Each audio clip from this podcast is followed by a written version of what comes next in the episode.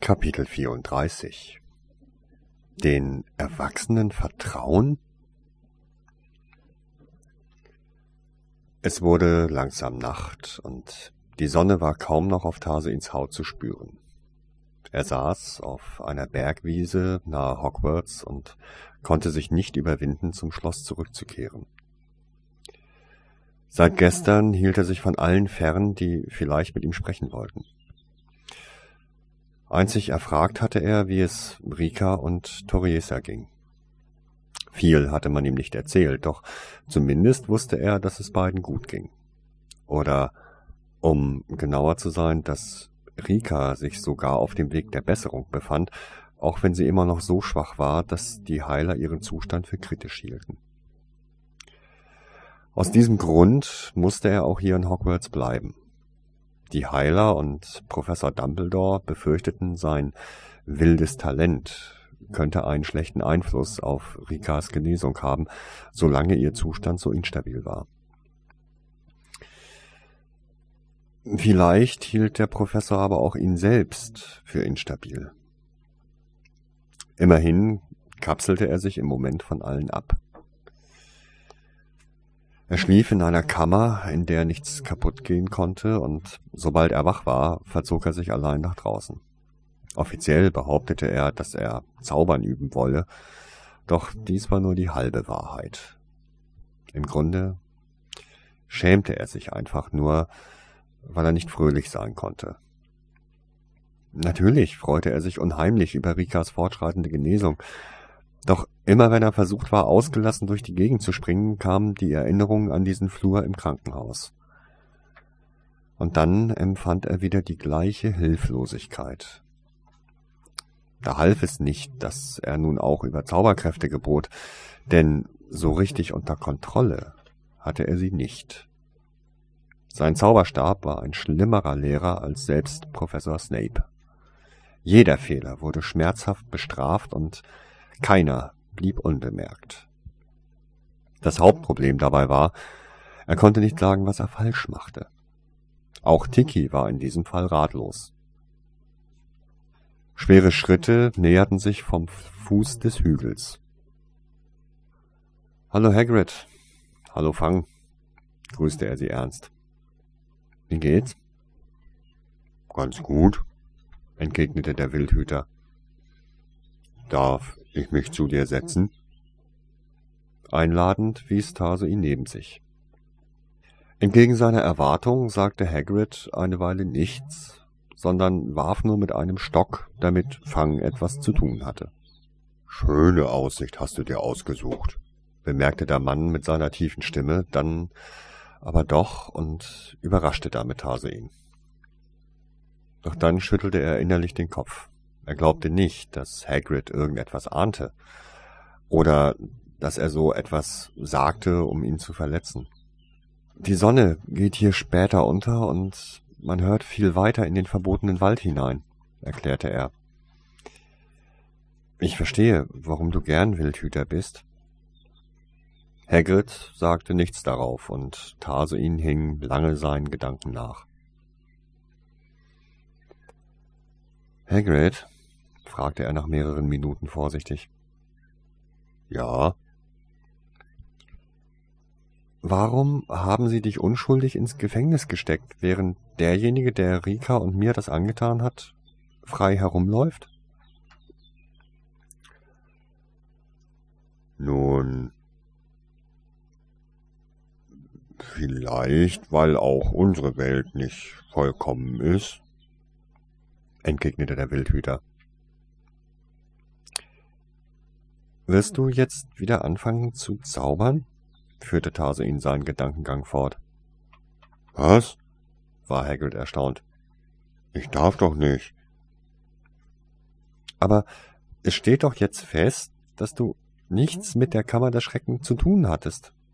Ist der Zauberbann damit nicht hinfällig? Daran habe ich überhaupt noch nicht gedacht, gestand Hagrid nachdenklich. Ich glaub nicht, dass der Bann aufgehoben wird. Warum nicht? liegt wahrscheinlich an dem, was ich bin, vermutete Hagrid undeutlich. Was bist du denn? fragte Tase ihn weiter. Ähm, naja, ein wenig anders als die anderen halt, räusperte sich der Wildhüter verlegen. Kann mitleben. Aber ist das richtig? Ach, weißt du, ich zaubere trotzdem.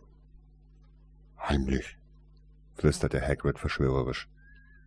Darfst du aber niemandem verraten. Warum musst du heimlich zaubern, wenn du doch unschuldig bist? Man hat einen Fehler gemacht. Sollte man sich nicht eher bei dir entschuldigen? Um ehrlich zu sein, ich lege keinen Wert auf deren Entschuldigung. War mir viel wichtiger, dass meine Freunde nicht schlecht von mir denken. Hattest du Angst? flüsterte Tase ihn fragend. Unheimlich, gab der Mann unumwunden zu, und dann stockte seine Stimme. Azkaban ist nun die zumindest ist es da furchtbar. Es war, als wird's keine Hoffnung geben. Nur Verzweiflung. Hatte Tase ihn bisher immer in die Sonne geschaut, so drehte er jetzt den Kopf in Richtung Hagrid, der gerade das beschrieb, was er selbst empfunden hatte. Man merkt dir das nicht an, sagte er ehrlich. Deine Stimme klingt fröhlich. Bin einfach froh, hier zu sein, lachte er dröhnend und Fang stimmte Bellen zu. Das Leben ist zu wertvoll, um Trübsal zu blasen.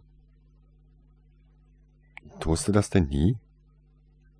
Nur, wenn ein Grund dazu besteht, entgegnete Hagrid freundlich, und zwei seiner Finger berührten Tarseins Hand. Welchen hast du? Es war eine einfache, fast unschuldig vorgebrachte Frage, und bei jedem anderen hätte Tase ihn angenommen, dass das gesamte Gespräch auf diese eine Frage abgezielt hatte. Doch nicht bei Hagrid.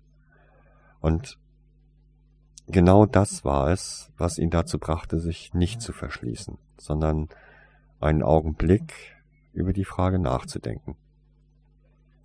Ich habe Angst davor, Hoffnung zu haben, sagte er leise, und ich kann Rika nicht beschützen. Ich bin so hilflos, Hagrid. Hilflos? Sagte Hagrid mit hörbarem Missfallen. Soweit ich weiß, bist du alles andere als das. Aber wie soll ich nur gegen einen erwachsenen Zauberer ankommen? Du? Gar nicht. Du bist zwölf Jahre alt, sagte Hagrid überzeugt. In deinem Alter sollte man einfach Kind sein und die ernsten Dinge des Lebens den Erwachsenen überlassen. Wie kann ich das? Hab einfach Vertrauen. Und das funktioniert? Normalerweise schon. Ansonsten heißt es, hilft eine große Schüssel Plumpudding. Was hältst du davon? Wollen wir die Hauselfen drum bitten? Okay, gab Tase ihn nach und zog versuchsweise den linken Mundwinkel nach oben. Er ließ sich von dem großen Mann auf die Füße ziehen und sofort begann Tiki mit Fang herumzutollen. Langsam gingen sie den Berg hinunter und mit jedem Schritt fühlte er sich besser. Hagrid, sagte er kurz, bevor sie das Schloss erreichten. Hm, brummte Hagrid. Ich hasse Plum-Pudding, erklärte er von der plötzlichen Erkenntnis fast überwältigt, was Hagrid ein dröhnendes Lachen entlockte. Das Abendessen mit Hagrid und Madame Pomfrey war eine vergnügliche Angelegenheit und bestand aus gebackener Banane mit Honig und Unmengen Vanilleeis. Es hatte ihn einiges an Überredungskunst gekostet, um die Portionen der beiden Erwachsenen mit Rosenschnaps flambieren zu dürfen. Wenn es nach ihm gegangen wäre, dann hätte er auch seine Mahlzeit damit verfeinert, aber dem hatte Madame Pomfrey entschieden einen Riegel vorgeschoben. Egal wie gering der Alkoholgehalt nach dem Verbrennen sein mochte, solange Tase ihn jeden Morgen und Abend einen Trank nehmen musste, ließ sie keine Ausnahme zu. Und alles nur, weil er sich einen komplizierten Splitterbruch am rechten Jochbein und am Oberkiefer zugezogen hatte, der trotz vieler Zauber nur langsam heilen wollte. Aus diesem Grund auch das Eis und die weiche Bananenspeise. Feste Nahrung konnte er noch nicht richtig kauen.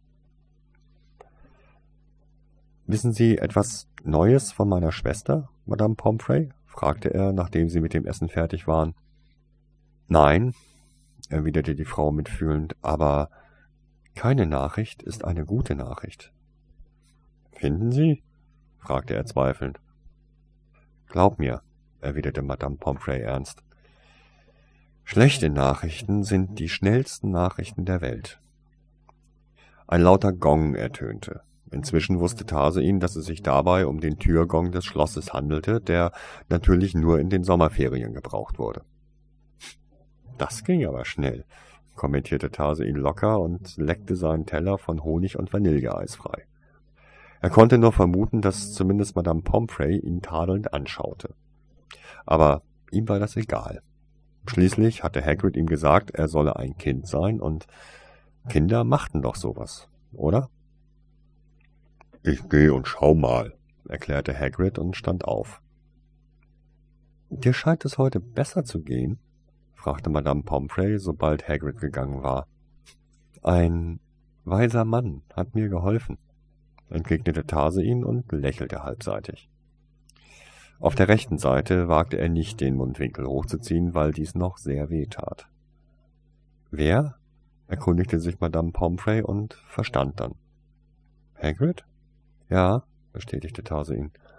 Er ist zwar ein lieber Kerl, gab die Krankenschwester amüsiert zu, aber es ist das erste Mal, dass ihn jemand in meiner Gegenwart Weise nennt. Diesen unvernünftigen großen Jungen. Hagrid ist doch nicht unvernünftig, entfuhr Stase ihn erstaunt und er versuchte sich angestrengt zurückzuerinnern. Nein, ihm fiel beim besten Willen nichts ein. Sagen wir es anders, flüsterte Madame Pomfrey, da die schweren Schritte Hagrids wieder im Flur zu hören waren. Er ist manchmal etwas naiv in Bezug auf die Konsequenzen. Vor allem gegenüber sich selbst. Wenn alles stimmte, was Tase ihn so im Laufe des Jahres aufgeschnappt hatte, dann mochte das vielleicht sogar stimmen. Zumindest das mit dem Drachen klang doch schon ziemlich heftig. Und wenn man an die Begeisterung dachte, mit der Hagrid manchmal über irgendwelche Monster sprach, dann musste Toriesa ein Hagrid-Gen besitzen. Er wollte gerade diesen Verdacht Madame Pomfrey mitteilen, als die Tür sich öffnete und Hagrid wieder hereinkam.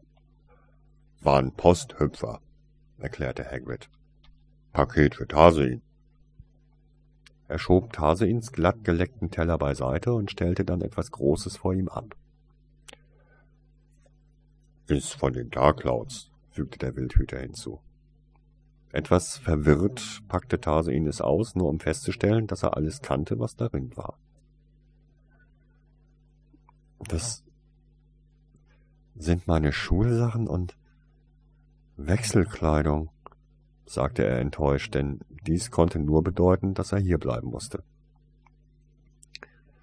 Da ist noch ein Brief dabei, bemerkte Madame Pomfrey und reichte ihn an Tarsein. Neugierig machte er ihn auf und stellte sofort erfreut fest, dass er von Boinona war. Hallo, Tarsein. Hagrid schreibt, es geht dir gut. Das ist schön, obwohl wir das lieber von dir gelesen hätten. Nun zu dem, was dich interessiert. Rika geht es immer besser, wobei die Heiler in St. Mungos nur die Hände über dem Kopf zusammenschlagen, wenn sie hören, wie man sie im Muggelkrankenhaus behandelt hat. Aber sie hat heute Morgen das erste Mal etwas gegessen, was sie drin behalten konnte. Außerdem glaube ich, erkennt sie langsam wieder, was um sie herum vorgeht. Und jetzt zu dem, was dir überhaupt nicht gefallen wird. Im Ministerium laufen sie amok wegen unserem Besuch in Irland. Professor Flitwick hat zwar alles Rechtliche abgeblockt, indem er darauf hinwies, dass auch minderjährige Zauberer und Hexen das Recht haben, sich und ihre Angehörigen zu verteidigen, und das Ministerium für magische Strafverfolgung stimmt dem zu, aber ansonsten sind alle irgendwie beteiligten Ministerien stinkig. Die Iren fordern die Kosten des Aufräumens von England und eine Erklärung, doch keiner will zahlen und uns dürfen sie es ja nicht in Rechnung stellen, weil wir ja gegen kein Gesetz verstoßen haben. Wäre schon irgendwie lustig, wenn wir nicht ständig alle paar Stunden in irgendeiner Abteilung unsere Geschichte erzählen müssen. Es nervt. Und niemand will das mit dem Feuerrubin und den Siegeln glauben. Selbst dem Heiler und dem Alchemisten, die Rikas Siegel mit dem Rubin zerstört haben, glauben sie nicht. Sie verlangen Beweise, aber Natürlich haben wir den Rubin nicht mehr, und dass Rikas Gesicht laut den Heilern durch magisches Feuer verbrannt wurde, ignorieren sie und tun es als Zufall ab. Sie vermuten, dass Rika, mal eben so, einer indischen gefiederten Schlange über den Weg gelaufen ist, halb verbrannt wurde und dass die örtliche Regierung ihr deshalb das Gedächtnis gelöscht hat. Man hat bei denen angefragt, aber bezweifelt, dass sich da noch wer daran erinnert. Die haben es nicht so mit der Bürokratie. So. Und zum Schluss, Turiesa drängelt und will auch was schreiben. Die richtig schlechte Nachricht. Flitwick musste dem Zaubereiministerium erklären, wie du einen 2000 Fuß hohen Funkenzauber hinbekommen hast. Einigen Leuten scheint dein Talent ziemliche Angst zu machen obwohl der letzte bekannte Fall davon hundert Jahre zurückliegt. Du weißt, welchen ich meine. Zumindest bedeutet dies für dich, du wirst in zehn Tagen Besuch von einer Prüfungskommission bekommen, die deine fachliche Kompetenz und dein Gefahrenpotenzial abschätzen soll. Deshalb haben wir dir auch dein Schulzeug geschickt, damit du üben kannst. Leider durften wir uns selbst nicht mit verschicken, sonst würden wir vorbeikommen. Aber Professor Flitwick wird dir helfen, sobald er Zeit hat.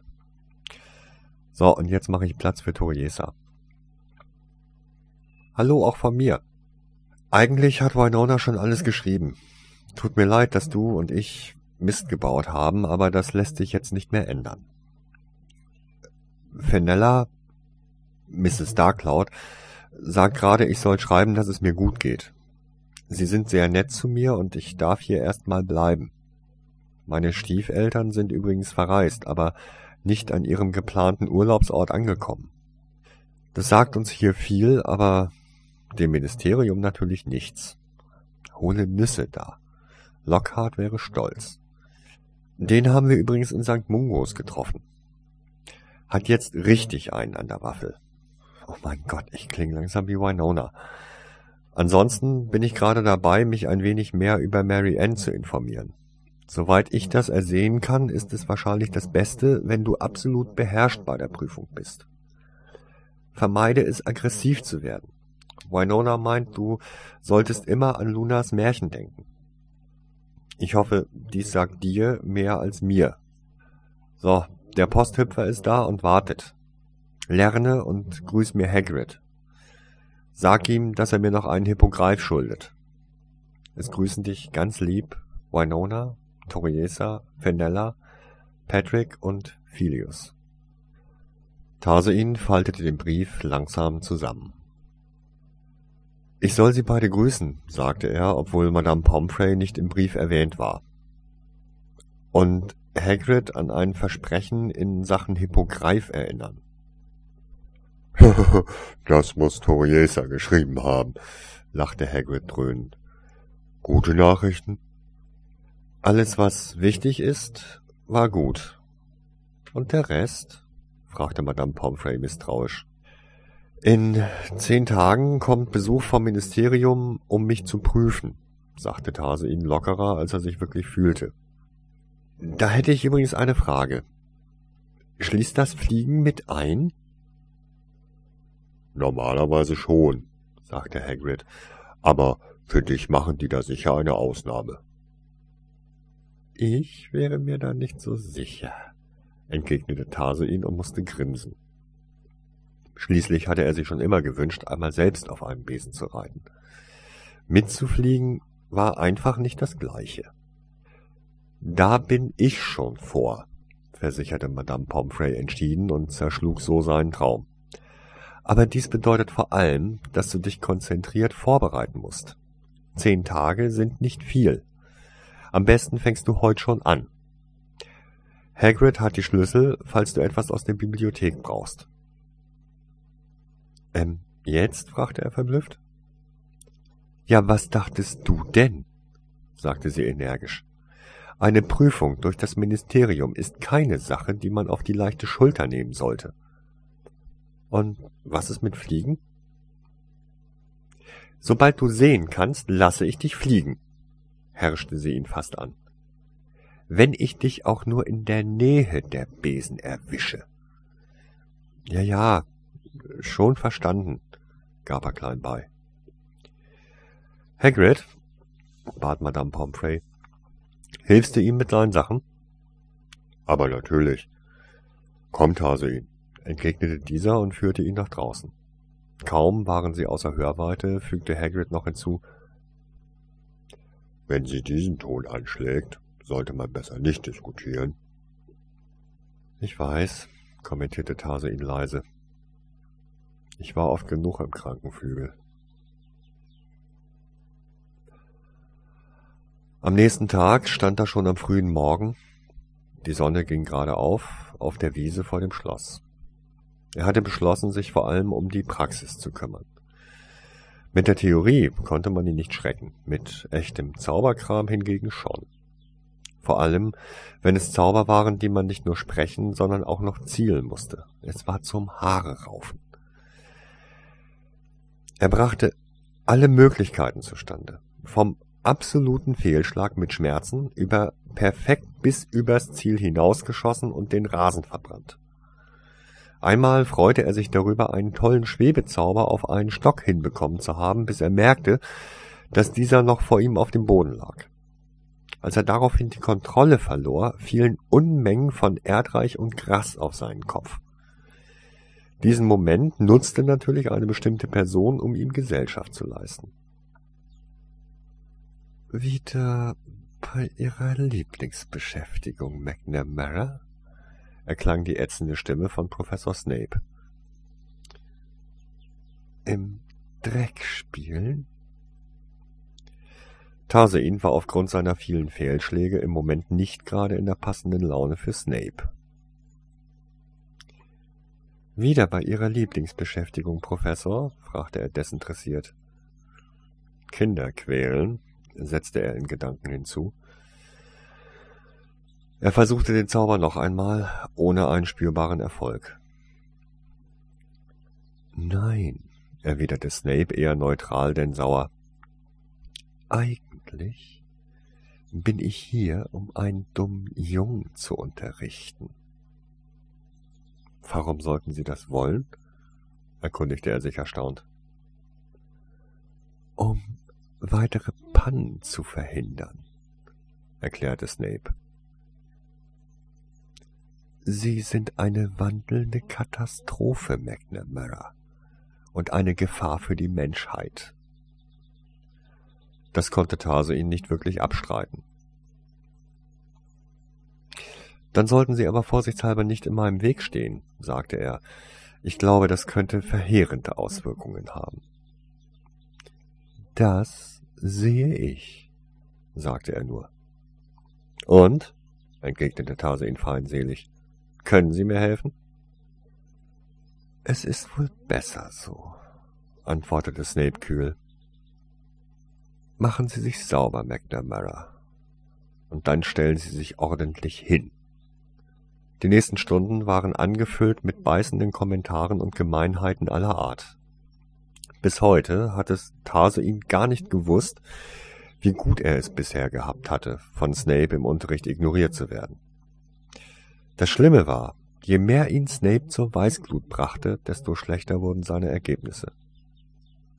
Vergessen wir das, sagte Tase ihn darum frustriert. Sie sind mir keine Hilfe. Weil Sie keine Hilfe wirklich akzeptieren oder ihr vertrauen, schob Snape ihm den schwarzen Peter zu.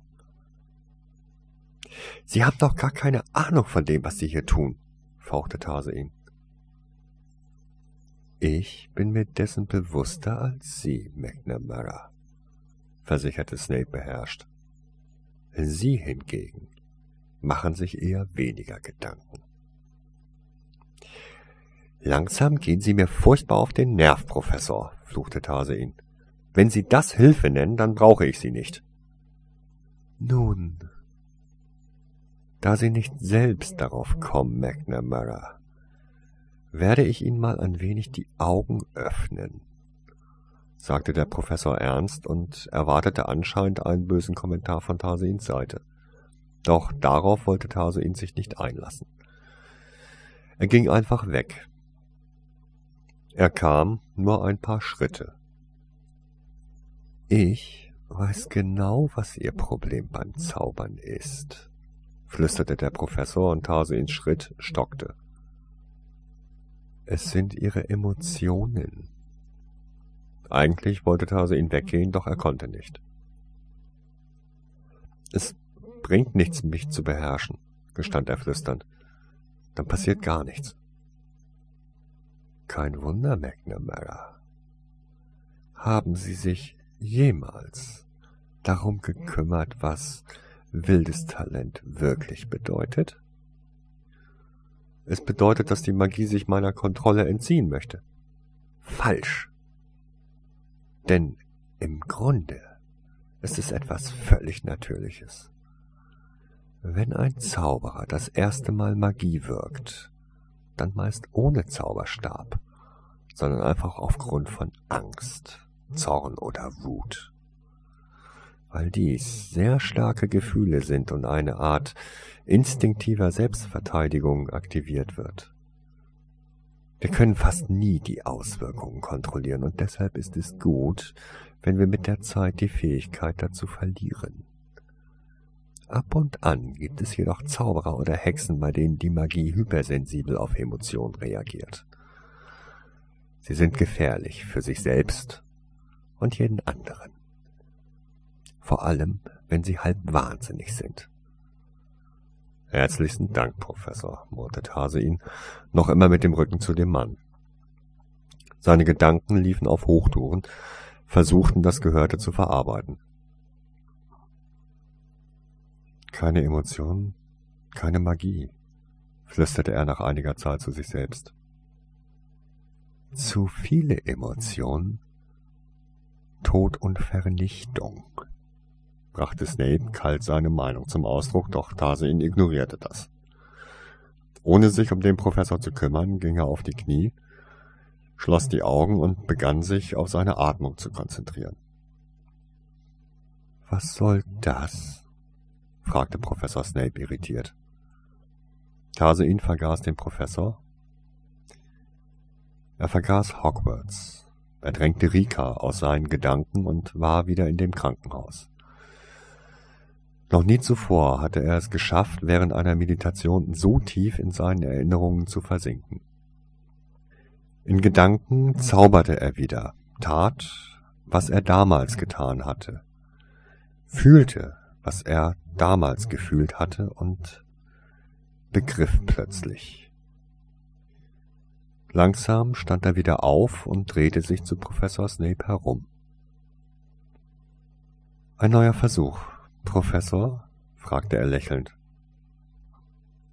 Nur zu McNamara, antwortete dieser arrogant. Rictus Sempra, rief Tase ihn und zielte auf die Stimme des Lehrers.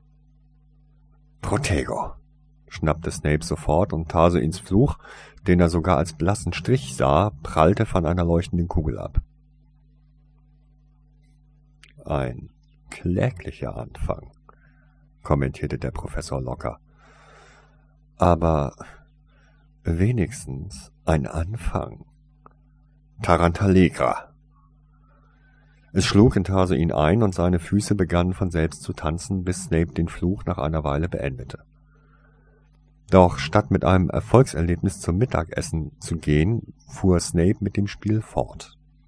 Tarsoin versuchte mehr oder minder erfolgreich einen Fluch auf Snape zu sprechen, doch dieser wehrte ihn jedes Mal ab und schickte Tarsoin eine Antwort, der er zwar mit einem Sprung zur Seite ausweichen konnte, was ihm der Professor jedoch kategorisch verbot. Abwehrzauber oder hinnehmen, keine andere Wahl ließ ihm Snape. Der Nachmittag war die Hölle. Irgendwann wusste Tarsoin nicht mehr, ob er gerade lachte, tanzte, mit den Ohren flatterte oder ob das alles gleichzeitig passierte. Tiki verhielt sich die ganze Zeit über sehr ruhig, was eigentlich ungewöhnlich war. Erst gegen Abend begann sie zu quengeln und schließlich stellte sie sich zwischen Tarsein und dem Professor, was Snape nicht davon abhielt, ihm einen weiteren Fluch auf den Hals zu hetzen. Tarsein warf sich aus dem Weg. Es reicht, Professor, rief er dabei. Ich hab Hunger und Sie sind eh besser. Ich sagte ablocken oder hinnehmen, bestand Snape und schickte einen Schockzauber. Ich bin ein Kind, blaffte Tarsein und rollte über den Boden, weil er nicht schon wieder erwischt werden wollte. Das ist keine Ausrede, entgegnete Snape, und war er vorher immer kühl gewesen, so klang er jetzt, als würde er die ganze Welt anklagen. Hören Sie auf! schrie Tarsein und wurde langsam wütend. Snape hatte mit dem letzten Fluch seinen rechten Arm erwischt und der brannte jetzt furchtbar. Drehen Sie jetzt völlig durch? Du wirst dich deiner Angst stellen, Junior, forderte Snape mitleidlos, und der nächste Fluch riss Taso ihn zwei Meter nach hinten, und während er den Schwung in eine Rückwärtsrolle umwandelte, schmerzte sein Jochbein wieder. Das Seltsame dabei war, dass er das Gefühl hatte, der Professor rede gar nicht wirklich mit ihm. Was war nur in Snape gefahren? Er nannte Tase ihn Junior.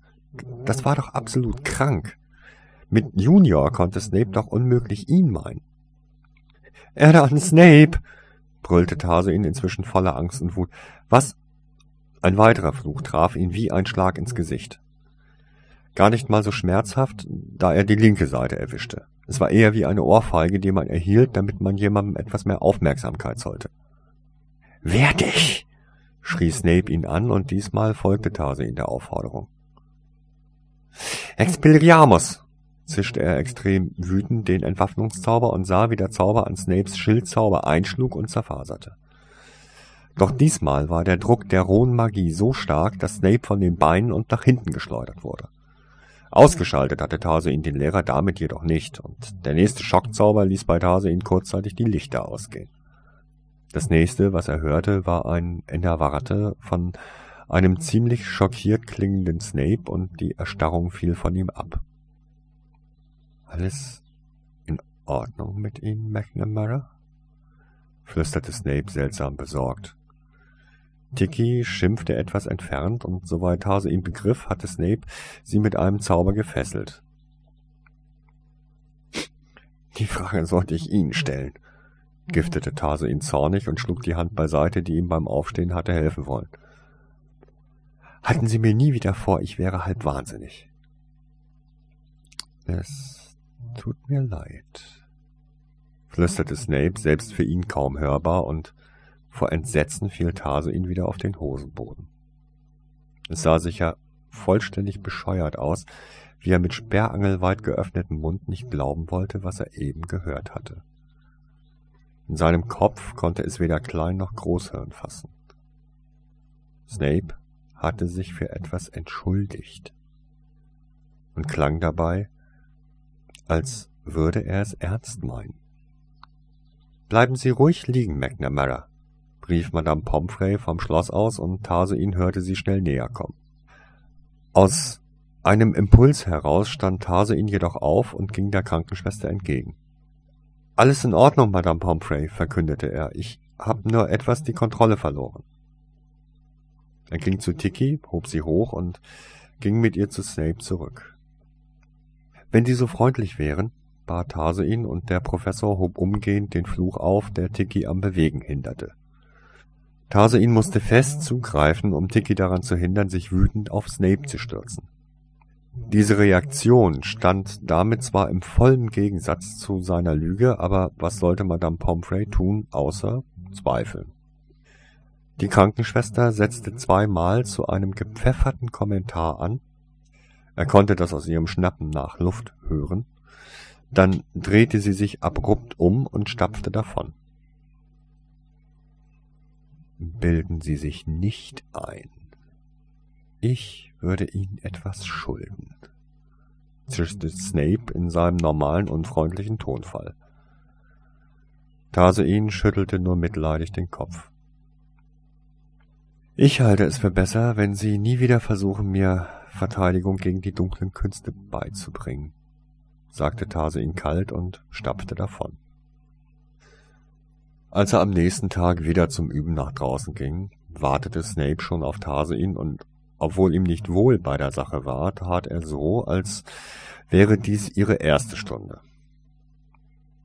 Professor Snape verfuhr genauso. Zu Tarseins großer Überraschung verzichtete Snape dabei auf seine übliche beleidigende Art, sondern blieb vollkommen emotionslos. Noch ein wenig kälter und er hätte Professor Binz Konkurrenz machen können. Wenigstens aber war es nicht so langweilig wie der Unterricht bei dem Professor für Geschichte, den Tarsein zum Ende des Schuljahres dann doch hatte genießen müssen. Snape schien sich vorgenommen zu haben, ihm wirklich etwas beizubringen. Natürlich unter Ausschluss von dunkle Künste. Aber in Sachen Zauberkunst und Verwandlungen war der Professor durchaus eine Hilfe. Vor allem, weil er sich Gedanken darüber gemacht hatte, wie Tase ihn auch das treffen konnte, was er treffen wollte. Das Zaubern wurde dadurch aber nicht einfacher. Inzwischen war ihm klar geworden, dass jeder Zauber oder Fluch mit einem Gefühl verbunden war, und nur wenn er dieses Gefühl auch empfand, konnte er zaubern. Das mochte im Fall von dunkle Künste erstmal recht einfach klingen. Für einen Schutzzauber musste Tarsein Angst haben, für einen Fluch Wut oder Zorn. Wobei beim Kitzelfluch auch noch ein wenig fiese Fröhlichkeit dazu gehörte. Problematisch war jedoch die Dosierung. Beherrschte Tase ihn sich zu stark, passierte nichts oder nur wenig. Empfand er jedoch zu viel von einem Gefühl oder es mischte sich etwas Unpassendes hinein, dann gerieten seine Zauber außer Kontrolle. Und trotzdem war das alles nichts gegen einen Verwandlungszauber. Was für ein Gefühl brauchte es, um ein Streichholz in eine Nadel zu verwandeln? Mary Ann wäre jetzt sicher eine größere Hilfe als Snape, doch das Geistermädchen war leider mit den ganzen Verrückten eingesperrt. Dafür hatte er selbst gesorgt. Trotzdem hatte er nach fünf Tagen doch schon das eine oder andere Erfolgserlebnis. Zum Beispiel schaffte er den Schwebezauber inzwischen recht gut. Er brauchte sich nur an seinen Flug auf dem Besen erinnern und schon klappte es, wenn man mal außer Acht ließ, dass seine schwebenden Gegenstände niemals ruhig an einem Ort schwebten, sondern immer hektisch durch die Umwelt schossen. Besser klappten da schon Lichtzauber und Dunkelheit, Lumos und Nox. Licht war Hoffnung und für Dunkelheit kamen sogar drei Gefühle in Frage. Trauer, Hoffnungslosigkeit und Angst. Nicht, dass ein Lichtzauber irgendeinen praktischen Zweck für ihn hatte, aber allein das Wissen, ihn halbwegs problemlos sprechen zu können, war schon etwas Tolles. Obwohl er dank Snape einige Fortschritte gemacht hatte, war er dann doch froh, als am sechsten Tag Professor Flitwick auftauchte und den Lehrer für Zaubertränke ablöste. Er brachte auch neue Kunde von Rika mit. Ja, deiner Schwester geht es sehr gut, sagte Flitwick fröhlich auf Tarsoins Frage hin. Sie kann wieder sprechen und normal essen. Sie hat schon nach dir gefragt. Und darf ich jetzt zu ihr? drängte Tarsoin. In vier Tagen, versprach der Professor, nach der Prüfung. Ich will nicht so lange warten, sagte Tarsoin ein wenig trotzig. Ich wäre dir sehr verbunden, wenn du dich diesmal gedulden könntest und so nicht wieder die Planung von Erwachsenen durcheinander bringst, entgegnete Flitwick ernst. Ich weiß nicht, was Sie meinen, wehrte Tase ihn ab. Natürlich deinen kleinen Ausflug nach Irland, erklärte der kleine Professor. Ich wüsste nicht, was daran falsch war, meinte Tase ihn, wie er fand, mit Recht. Man wollte Rika entführen und wir waren rechtzeitig da, um das zu verhindern. Und dir ist nie der Gedanke gekommen, wir könnten nicht dieselben Schlussfolgerungen wie du ziehen? Offensichtlich nicht. Oh doch. Und wir haben auch daran gedacht, was passiert, sobald deine Schwester von ihrer Krankheit befreit ist. Hast du das? Natürlich hatte Tase ihn das, doch er hatte beschlossen, dass dies nicht sein Problem wäre. Es ist nicht meine Verantwortung, was danach geschieht, sperrte er den Gedanken aus. Die Leute, die das tun, sind schuld.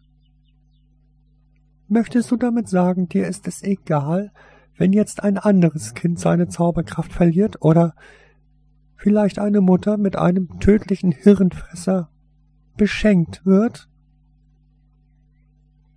Nicht ich oder Rika sind dafür verantwortlich, wiederholte Tase ihn stur, aber er wandte sich bei dem Gedanken vor Scham und von Flitwick ab. Das behaupte ich nicht. Aber deine Schwester empfand trotzdem so, und deshalb wollte sie sich entführen lassen. Sie wollte was? entfuhr Stase ihn entsetzt. Und das haben Sie zugelassen? Sie bestand darauf. Sie war krank, fast tot. Wie konnten Sie sich nur darauf einlassen? Deine Schwester ist eine starke Frau, Tasein, und sie bestand darauf.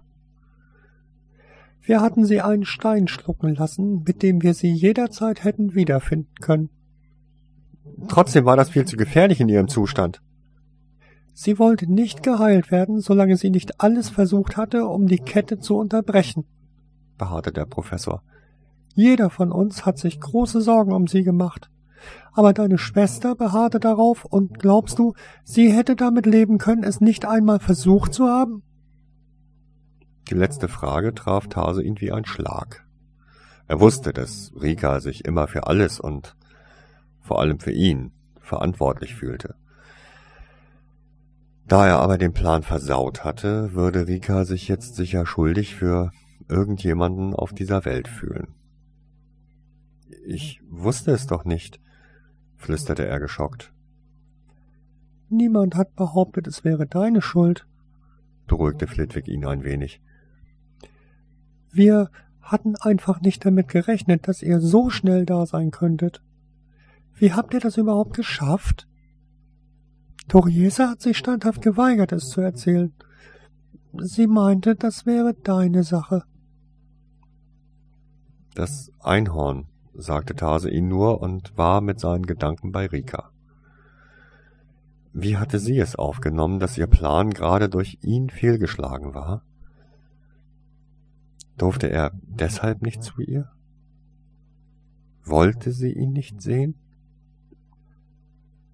Willst du damit sagen, ihr seid schon wieder auf einem Einhorn geritten? fragte Flitwick erstaunt. Ja, erwiderte Tase ihn abwesend. Was ist schon dabei? Viel schlimmer war doch, dass jetzt irgendwo da draußen ein Mensch starb, weil er den Erwachsenen nicht vertraut hatte.